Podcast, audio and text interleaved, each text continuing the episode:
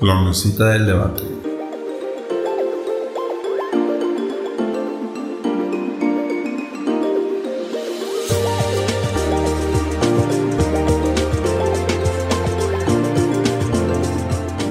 Buenos días, yo soy Carla Almeida.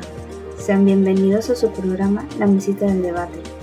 El día de hoy hablaremos sobre uno de los casos masivos que se ha visto este año, el COVID-19. Me acompañan mis compañeros Nicola Ayala, Gladys Pérez, Natanael Silva y Daniel Maldonado. A continuación, una breve explicación de lo que es este virus.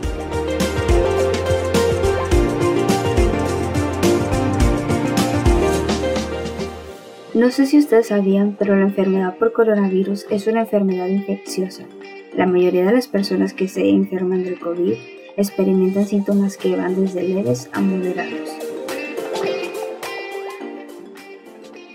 El virus que causa el COVID se transmite principalmente a través de las gotículas generadas cuando una persona infectada tose, estornuda o simplemente expira. Estas gotículas son demasiado pesadas para permanecer suspendidas en el aire y caen rápidamente sobre el suelo y las superficies. Usted puede infectarse al inhalar el virus si está cerca de una persona con COVID o si tras tocar una superficie contaminada se toca los ojos, la nariz y la boca.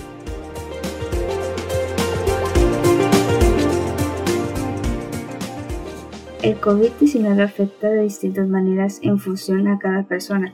La mayoría de las personas que se contagian presentan síntomas de intensidad leve a moderada y gran mayoría se recupera sin necesidad de hospitalización.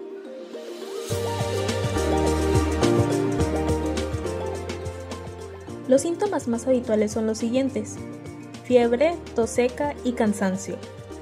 Otros síntomas menos comunes son molestias y dolores, dolor de garganta, diarrea, conjuntivitis, dolor de cabeza, pérdida del sentido del olfato o del gusto, erupciones cutáneas o pérdida del color en los dedos de la mano o de los pies,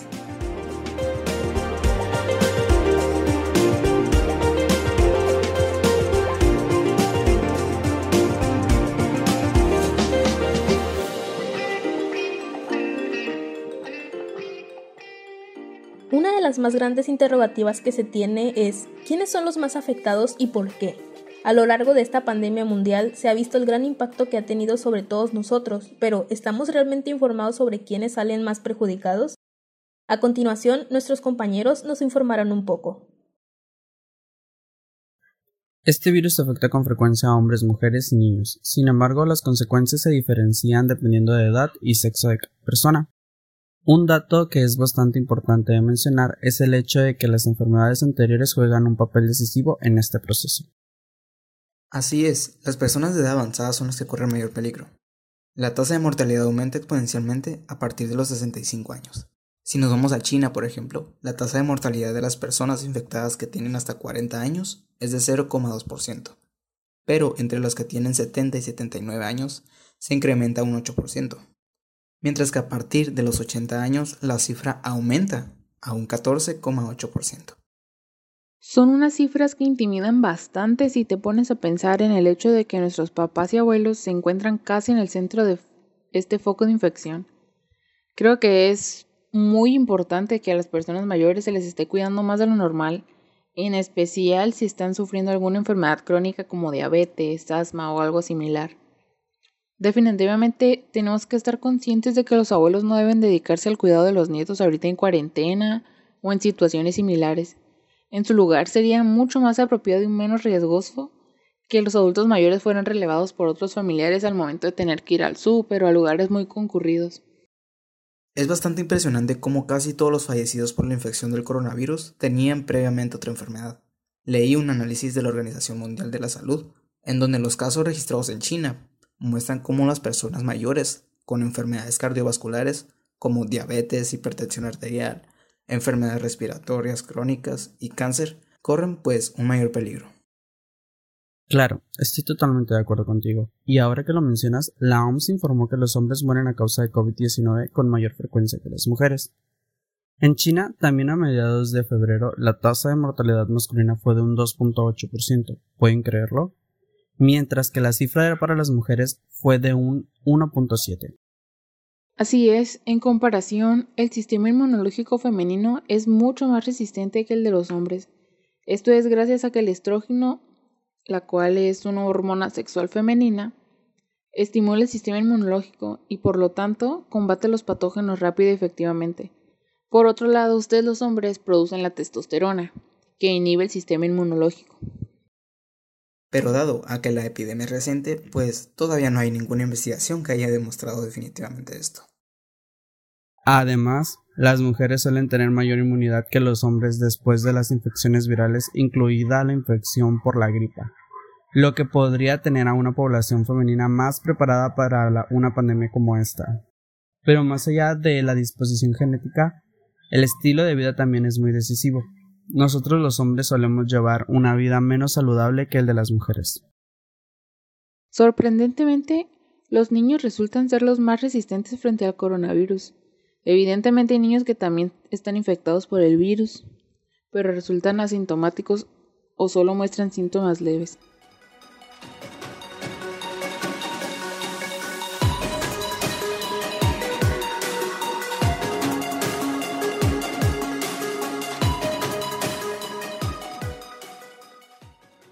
También importante es cómo afecta o cuáles son las consecuencias de la cuarentena.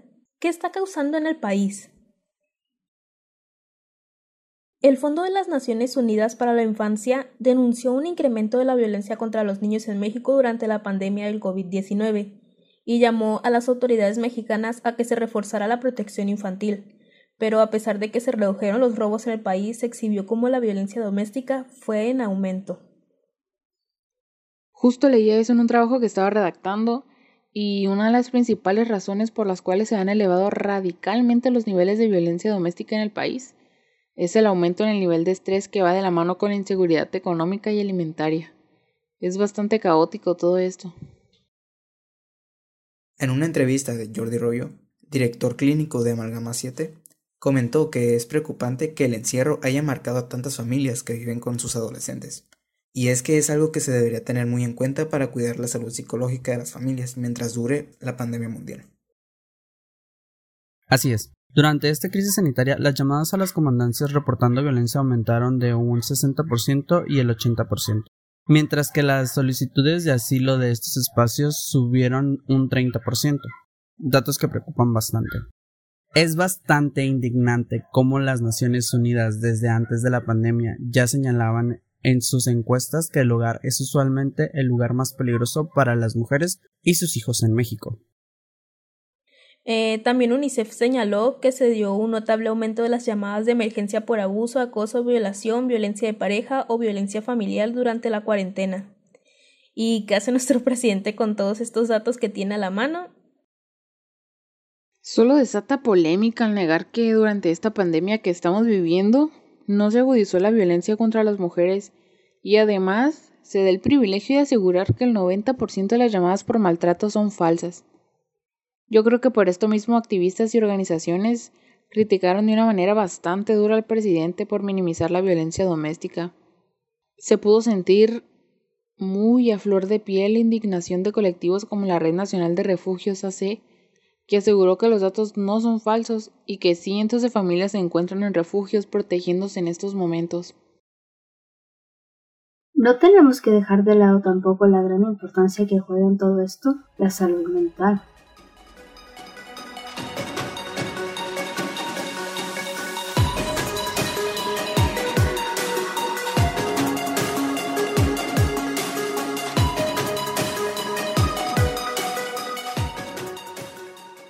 Para muchos es una experiencia nueva el vivir en aislamiento a causa del COVID-19. Vivir en cuarentena intentando mantener nuestra rutina está resultando bastante difícil y contraproducente. Aunque preocuparse por las noticias es totalmente comprensible, en muchas personas esto puede empeorar problemas de salud mental ya existentes. ¿Qué nos pueden decir de esto? Hace poco, en un video presentado en la conferencia de salud el doctor Miguel Malo, asesor internacional en enfermedades crónicas de la OPS, aseguró que a los gobiernos les corresponde proporcionar información, sensibilización y educación a la sociedad, así como también mejores servicios de la salud mental a la población, lo que hoy en día es más que claro que se encuentra desatendida. De hecho, la OMS y expertos de diferentes lugares del mundo advirtieron sobre los problemas de salud mental que podía generar el confinamiento y la pandemia. Cuando los investigadores sugirieron que esta segunda ola de salud mental traería más desafíos como un aumento de las muertes por suicidio y sobredosis de drogas, más además que tendría un efecto desproporcionado en hispanos, adultos mayores y grupos socioeconómicos más bajos, la verdad me impactó muchísimo. Si ya de por sí esta pandemia se nos es difícil, ahora para personas que se encuentran en algún ambiente hostil o con su salud mental no del todo estable o sana, imagínate lo verdaderamente difícil que debe de ser. Es bastante cierto. De hecho, en un estudio que sacó la Universidad de Barcelona, el Colegio Colombiano de Psicólogos obtuvieron 18.061 respuestas de personas entre los 18 y 90 años aproximadamente. Tengo los datos donde se menciona que un 75% fue de mujeres y el 25% restante pues de hombres. El 45% eran trabajadores formales, el 89% tenían estudios universitarios y el 62% un nivel de ingresos medios. Claro, y además el 9% dijo tener algún trastorno de salud mental desde antes de la pandemia, los resultados mostraron que un 29% de la población consultada presentaba síntomas de ansiedad y un 35% de depresión. Nuevamente, la población más afectada en la salud mental fue la femenina. El 31% de las mujeres manifestaron tener ansiedad y un 36% de depresión. También los adultos jóvenes, de los cuales el 37% aseguró sentirse depresivo. Así es, como se mencionaba antes, los resultados de la encuesta señalan que el 74% de las personas sienten amenazados sus ingresos y el 69% la continuidad de sus empleos o sus estudios. También es importante destacar que durante la pandemia se ha visto desmejorada la actividad laboral en un 63%, los ingresos en un 55%, la actividad física en un 50% y los hábitos del sueño en un 49%. Es muy importante este tipo de cifras, pero sobre todo son muchos los factores relacionados con la pandemia los que nos hacen estar bajo tanto estrés y preocupación, tales como el miedo al contraer el virus, la falta de contacto con amigos y profesores, falta de espacio personal y pérdidas económicas familiares. Todo esto puede también contribuir al impacto psicológico que tiene la propagación del COVID. Podría llevar incluso a la formación de estrés postraumático, sin embargo, tampoco debe de dejarse de lado la gran preocupación que se ha vuelto el no saber si los recursos económicos nos van a ser suficientes en el futuro.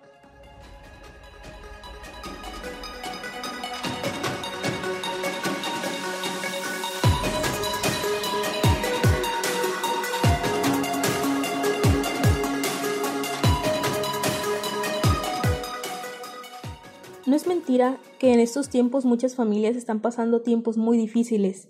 Muchas familias están quedando sin ingresos para alimentar a sus miembros. Es vital comprender el efecto socioeconómico para gestionar la pandemia, que inevitablemente tendrá graves efectos sobre la salud mental al aumentar el desempleo, la inseguridad económica y la pobreza. ¿Nos pueden orientar más sobre lo que pasará? ¿A qué nos estamos acercando? La distribución de recursos a largo plazo y la igualdad de oportunidades, siendo ambas tan solo algunas de las repercusiones de la pandemia, se presentan como grandes desafíos a enfrentar en diversos aspectos. Una de las consecuencias más severas de la situación actual es la intensificación de las desigualdades tanto económicas como sociales, las cuales son a la vez un resultado de las estrategias de contención que los gobiernos se han visto forzados a adoptar en el contexto actual. Sea correcto o no, todos en algún momento nos tendremos que enfrentar a esto. El primer canal de incidencia, y probablemente el más obvio, es el de las pérdidas educativas directamente asociadas con el cierre de las escuelas. Hacia el 23 de abril de este año, unos 189 países habían decretado el cierre de establecimientos educativos a nivel nacional. Es entonces una situación que terminó por afectar la, la formación de más de 1.500 millones de estudiantes alrededor del mundo. Numerosas investigaciones han demostrado que la reducción de horas de estudio empobrece el desempeño académico, bastante desalentador para quienes somos estudiantes aún. Sumando a esto, la capacidad de las escuelas de proveer herramientas que faciliten el aprendizaje desde casa es ampliamente disparejo y depende de la disponibilidad de recursos que éstas posean, así como el nivel de los gastos públicos destinados a educación, la disponibilidad de computadoras y el acceso a Internet. Es por donde se vea una situación básicamente dispareja en cuestión de igualdad. No todos cuentan con los mismos recursos. También, otro posible canal de transmisión es la pérdida de empleo de los padres. Los shocks de oferta y demanda causados por la pandemia y las medidas de aislamiento han forzado al cierre de actividades de numerosas empresas, mientras que la mayoría de los trabajadores calificados pueden continuar con sus tareas de manera remota, aquellos que no se encuentran calificados o se dedican a trabajos manuales probablemente perdieron sus puestos. Así es, en consecuencia, las familias que se hallan en desventaja en cuanto a la distribución de ingresos están atravesando por circunstancias verdaderamente muy alarmantes. Dada la reducción de los recursos económicos con los que contaban y el grande incertidumbre en el que se enfrentan en su día a día. Sobre todo, la salud es otro de los canales de incidencia de la pandemia que afecta el grado de transmisión intergeneracional del capital humano y que tiene posibles repercusiones a largo plazo. Y es que a pesar de que bajo circunstancias similares la posibilidad de infección no depende de características individuales de las personas, la probabilidad de supervivencia una vez contagiado el virus se ve afectada por la edad y la presencia de patologías previas en los pacientes tal y como lo explicamos anteriormente. La tasa de mortalidad también podría variar según el grupo socioeconómico, dependiendo del alcance y la calidad del sistema de salud con el que cuenta el país en cuestión. También la probabilidad de contagio depende de la capacidad del individuo de llevar a cabo un aislamiento ideal, y pues de sus posibilidades de reducción del contacto humano, lo cual hemos podido notar muy claramente que en México no se emplea ni siquiera de manera mínima correcta el aislamiento. Es impresionante cómo las medidas de cuarentena y el cierre de las escuelas además pueden tener un impacto dramático en las desigualdades sanitarias y alimenticias, especialmente en los niños. Para muchos de ellos las escuelas u otras instituciones educativas son medios de acceso a una alimentación más balanceada y a servicios de salud.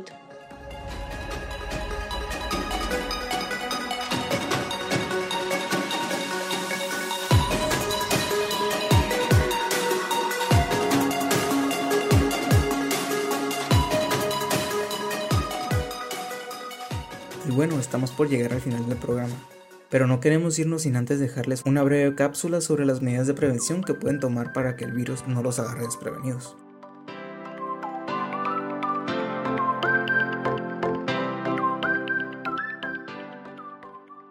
El COVID-19 es la enfermedad infecciosa causada por el coronavirus que se ha descubierto más recientemente. Tanto este nuevo virus como la enfermedad que provoca eran desconocidos antes de que estallara el brote en China, en diciembre del 2019.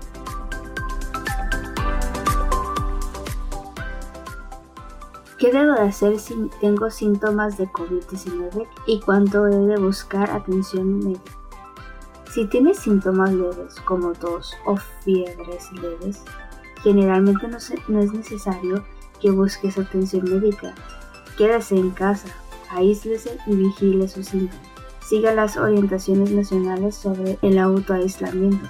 Sin embargo, si vive en una zona con paludismo o dengue, es importante que, que no ignore la fiebre. Busque ayuda médica, busque inmediatamente atención médica si tiene dificultad para respirar o siente dolor o presión en el pecho.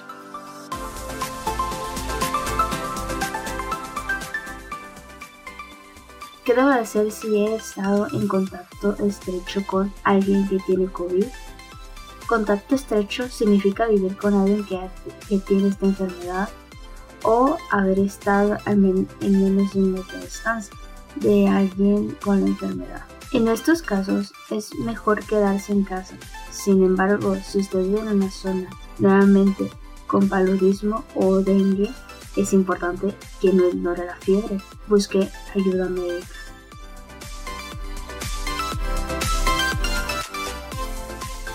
¿Qué debo de hacer si no tengo síntomas pero creo que he estado expuesto al COVID-19? ¿Qué significa ponerse en cuarentena? Ponerse en cuarentena significa separarse de los demás porque ha estado expuesto a alguien que ha tenido COVID o tiene. Aunque usted mismo no tenga síntomas, durante la cuarentena debe vigilar su estado para detectar síntomas. El objetivo de la cuarentena es prevenir la transmisión.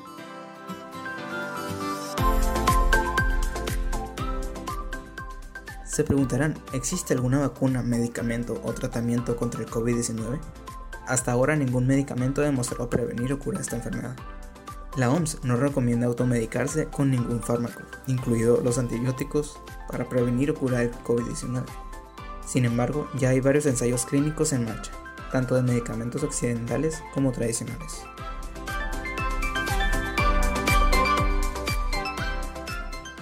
¿Cuánto tiempo transcurre entre la exposición del COVID-19 y el desarrollo de síntomas? El tiempo que transcurre entre la exposición al COVID o el momento en el que comienzan los síntomas suele ser alrededor de 5 o 6 días, pero pueden variar entre 1 y 14 días.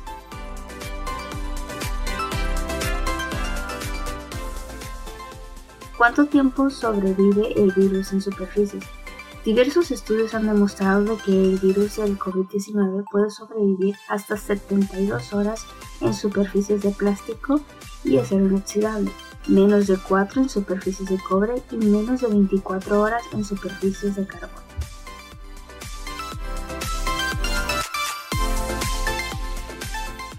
¿Qué puedo hacer para protegerme y prevenir la propagación de la enfermedad? Siempre es bueno recordar que ante el coronavirus o algún posible rebrote es sumamente importante seguir las recomendaciones de prevención. De esta manera estaremos protegiéndonos a nosotros mismos y a los que nos rodean. Como primer punto, pues tenemos lavarnos las manos con frecuencia. Siempre mantener una distancia de seguridad con personas, en especial con aquellas que tosen o estornudan. Y recuerda siempre utilizar mascarilla, y cuando no sea posible, mantén el distanciamiento físico con los demás. Procura no tocar los ojos, la nariz ni la boca. Cuando tosas o estornudes, cúbrete la nariz y la boca con el codo flexionado. Si no te encuentras bien, pues es más recomendable quedarse en casa. En caso de que tengas fiebre, tos o dificultad para respirar, busca atención médica. Y por último, evita el realizar o asistir a reuniones con una cantidad mayor de personas.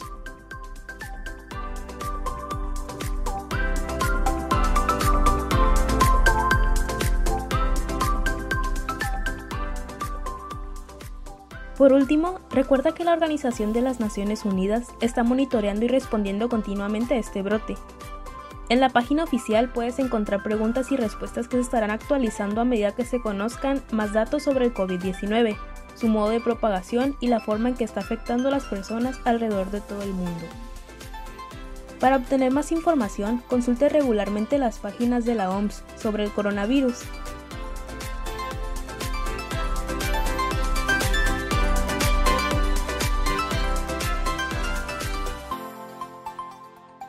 Y no olviden seguirnos en Instagram, nos encontramos como la mesita punto del debate. Constantemente estamos respondiendo a todas sus preguntas y aclarando cualquier duda que tengan. Hemos llegado al final del programa. Esperamos que los datos y la información que les acabamos de proporcionar les haya sido de bastante utilidad. Cuídense y cuiden a los suyos. Ahora ya saben cuáles son los grupos que corren alto riesgo, respeten la cuarentena y piensen en todo lo que desencadenará el hecho de que no lo hagamos. Yo soy Daniel Maldonado y que tengan una linda noche. Yo soy Natanael Silva, hasta luego. Yo soy Gladys Pérez y fue un gusto estar aquí. Y bueno, hemos llegado al final de la transmisión. Ha sido un placer tenerlos aquí con nosotros. Esperamos que la información que les dimos les haya sido útil y que comiencen a cuidarse y a cuidar de los suyos. No se tomen esto a la ligera, recuerden la importancia de cuidar a nuestros abuelitos y a nuestros papás. Yo soy Nicola Ayala y esto ha sido todo por hoy. Esto fue la mesita del debate, yo soy Carla Salgado, nos vemos la próxima.